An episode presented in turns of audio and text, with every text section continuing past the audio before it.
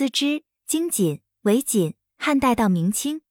锦字是金字和帛字的组合，锦是非常豪华贵重的丝帛，其价值相当于黄金。在古代，只有贵人才能穿得起。它是古代丝帛织造技术最高水平的代表。锦是以彩色的丝线，用平纹或斜纹的多重或多层组织，织成各种花纹的精美丝织物。锦在中国出现的历史很长，早在西周时期的墓葬中已经发现了金二重的织物。这种组织一直延续了几千年，直到唐代，传统的平纹金二重经锦组织才逐渐被斜纹金二重，继而被斜纹尾二重围锦所取代。汉代经线起花，汉代丝织品的生产以齐、蜀为主要产地，当时齐地的丝织品是相当精美的。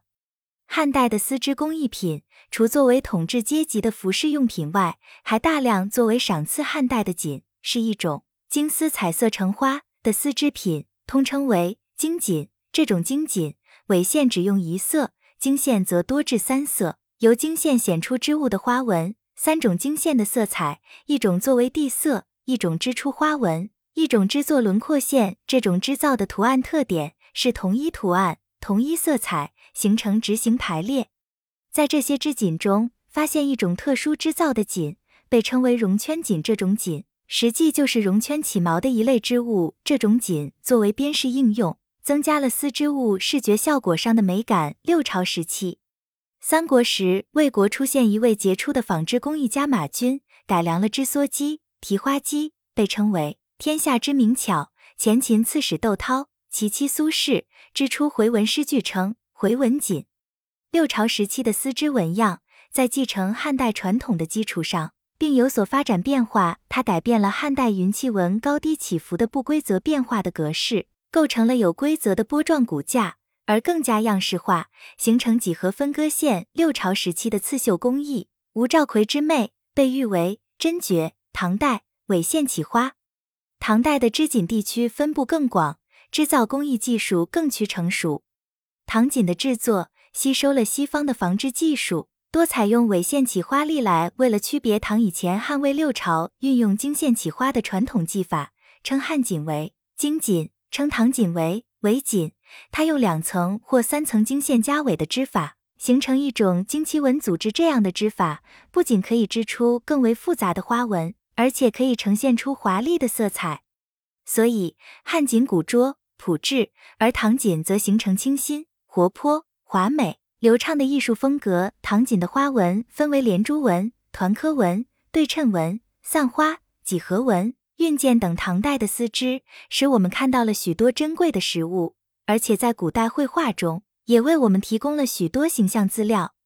张轩《捣练图》周仿的《簪花仕女图》，既表现出贵游人物的浓丽丰肥之态。也表现了唐代服饰和丝织花纹。唐代围锦的出现，使唐代丝绸更为灵活多变的纹样，更加丰富多彩的色调与丝线美丽的光泽交相辉映，富丽堂皇的织物，创造出与时代风尚相一致的工艺美，也充分显示了中外文化交流的无穷魅力。宋元时期，仅到了宋元时期，无论在花纹图案、组织结构。织造工艺技术等方面都有所发展，逐步演变，形成了独特的妆花、织金锦等技艺特色的品种，而流传于世。宋锦是宋代开始盛行的尾三重起花的重尾织锦，是唐代围起花锦的发展。由于其花纹图案主要继承唐与唐以前的传统纹样，故又被称为仿古宋锦。元代的丝织的加金工艺，在元代非常兴盛。在丝织生产中，四川蜀锦仍很著名。明清时期，明清时期是我国织锦发展的又一个高峰期。明代锦缎，依其制作方法和艺术特点的不同，可分为三类：妆花、本色花、织金银。清代的丝织，江南地区的南京、江宁织造。苏州织造与杭州织造已形成全国丝织的中心，为清代皇室生产专用的各式丝织品。清代织花的纹样依服用者的不同身份和职业而各有不同。清代丝织以康熙、雍正、乾隆三个时期为主，其艺术特点各不相同。最突出表现是云锦的兴盛，它与蜀锦、宋锦并称中国三大名锦。总结。